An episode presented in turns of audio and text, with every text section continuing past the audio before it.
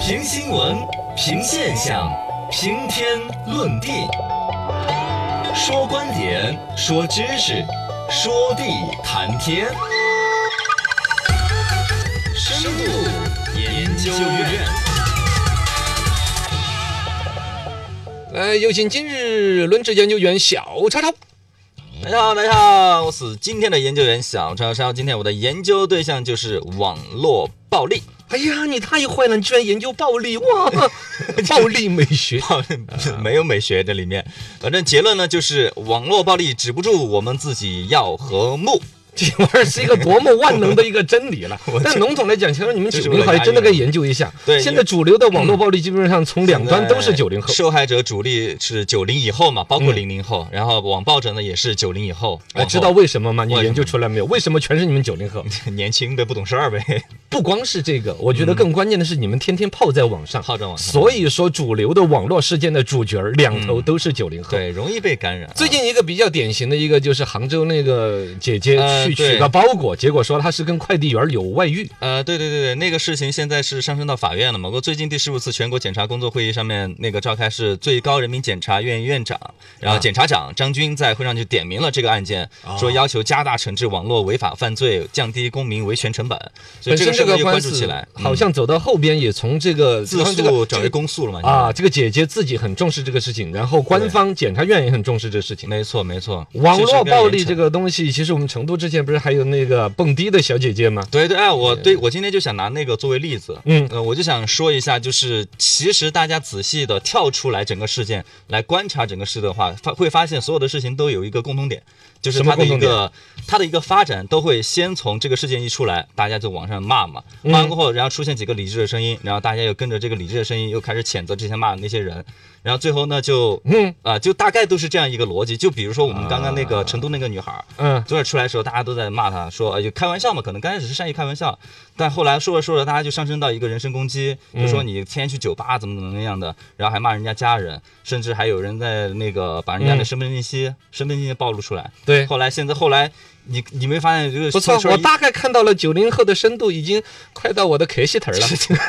然后后来就朋友圈一下就变成了说，哎，大家就不要去声讨这个女孩了，嗯然后她也是受害者，也很可怜。嗯，其实放观到很多事情，包括那个那个那个包裹那个事情，那个嗯被造谣那个事情，也是这样一个逻辑。也就是说，所有的网络暴力事件，你都看得出来它的一个左右反复反转的一个过程。嗯，对，也就是说，网络暴力其实本身永远是有一个对抗的一面的，啊你看得没到，错没错就是有永远有个网络的正义的一面是存在的。啊、永远有。然后呢，我就想说，就是其实大家一直呼吁什么说网络暴力，网络暴力确实不好，但是我在这里不想说网络暴力怎么不嗯好，因为说了太多了。二一个呢，我就说了过后影响也不大，所以我想说 大大家就观察观。就干脆就跳出来，就你观察整个事件事件就可以了，然后你就会发现你会淡定很多。哎，我觉得你这个还真的是，你的这深度这已经从我的开心门儿已经在往上 走，很多快人到不是很关心这种事 情的。你啊你你零零后零已零后经，不关心是吧？你是说不对，因关为我们只有两种人，一种就是一边在那说，哎，就两种声音不是出来了吗？啊嗯，然后一边就在那说，表面说，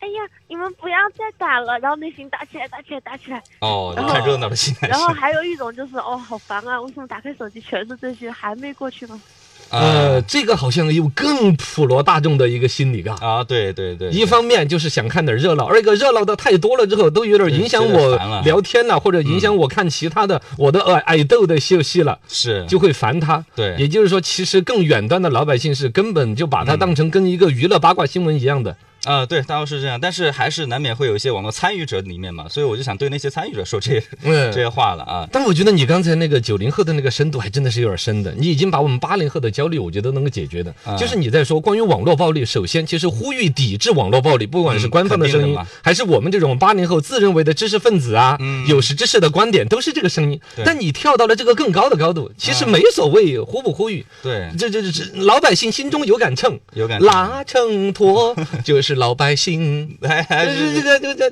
个我天地之间有杆秤，嘎。哎，天地这个你在表达的这个东西里边，第一表达了对于网络暴力的这个关注，第二表达了说它本身其实网络暴力就有点道高一尺，魔高一丈，魔高一丈，道要高两丈对。对对对对，就是比如说，其实这也是内卷，内卷，网络内卷了。就是比如嗯说，像以前大家看到一个、呃一句话，可能就会相信，那一嗯句话就能造、造谣。后来大家就说理智过后就说，哎，没有图片不相信。就后来嗯图片也造谣了，就说哎无视频无真相。后来视频也造谣了。所以说，我觉得这个事情是慢慢你止不住的。嗯然后我就觉得，就是人类始终都有那种负面情绪，就不管什么时候，那些嗯投机分子他始终会找到那个破绽，然后去放大包因装为它，然后煽动这个情因为绪你。网上你网上骂的很轻松，你知道吗？嗯，你你你有可能你发个消息，就不像你现实中你跟别人吵架，你还要等别人还嘴，然后你才越生越气。这个就是这个问题。对在现实生活中吵架，你说一句，他要顶你十句。对，但网络上就不会哎网络上，不会你单纯的骂，一个劲儿的骂，啊可劲儿按照你想象的他最坏的点骂。对你就想，你相当于两口子吵架的时候，你拿创可贴把嘴巴给他 捂了，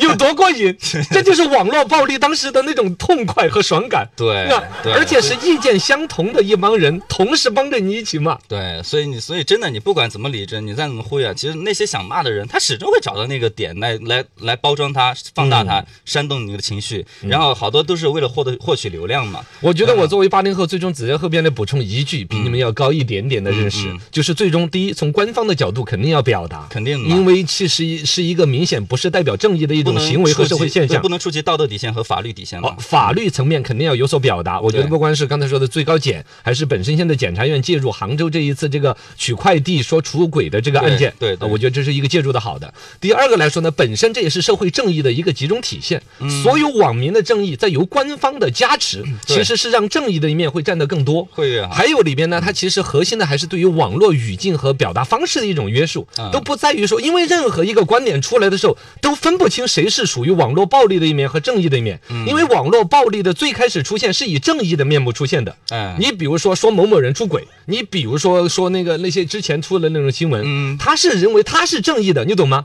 对他是事后慢慢的沉淀沉淀，才发现你的所谓正义伤害了别人，你的对所谓正义是在法律允许的手段以外的正义。对，就像那个最典型那个例子，之前微博上面有个直播自己自杀，啊他是因为跟女朋友分手，然后想要通过这个方式博取他女朋友的关注，嗯所以好多网友就说你是在道德绑架。其实那帮网友当时觉得自己是正义的，嗯就骂那个嗯小男孩儿，嗯就那男孩儿最后真的就自杀了，就死了。啊，你对对对，你就就你说这个案件一个典型，对从最开始所谓的正义，最后推向了一个邪恶。对，所以嗯，反正就那是这个是说得清楚的，对它的对底层就在于说我们在网络上面伸所谓的伸张自己内心的正义的方式，应该是有现实规矩约束的。。嗯对只要是在这个规矩约束范围内的，你的正义的表达，对其实都不会造成过分的伤害。对对然后对当然会本身不管从法律的角度，还是从啊社会另外一个正义的浪潮，自然会盖过来。对，一直在完善嘛，嗯，天地之间有 杆秤，拉秤砣是老百姓。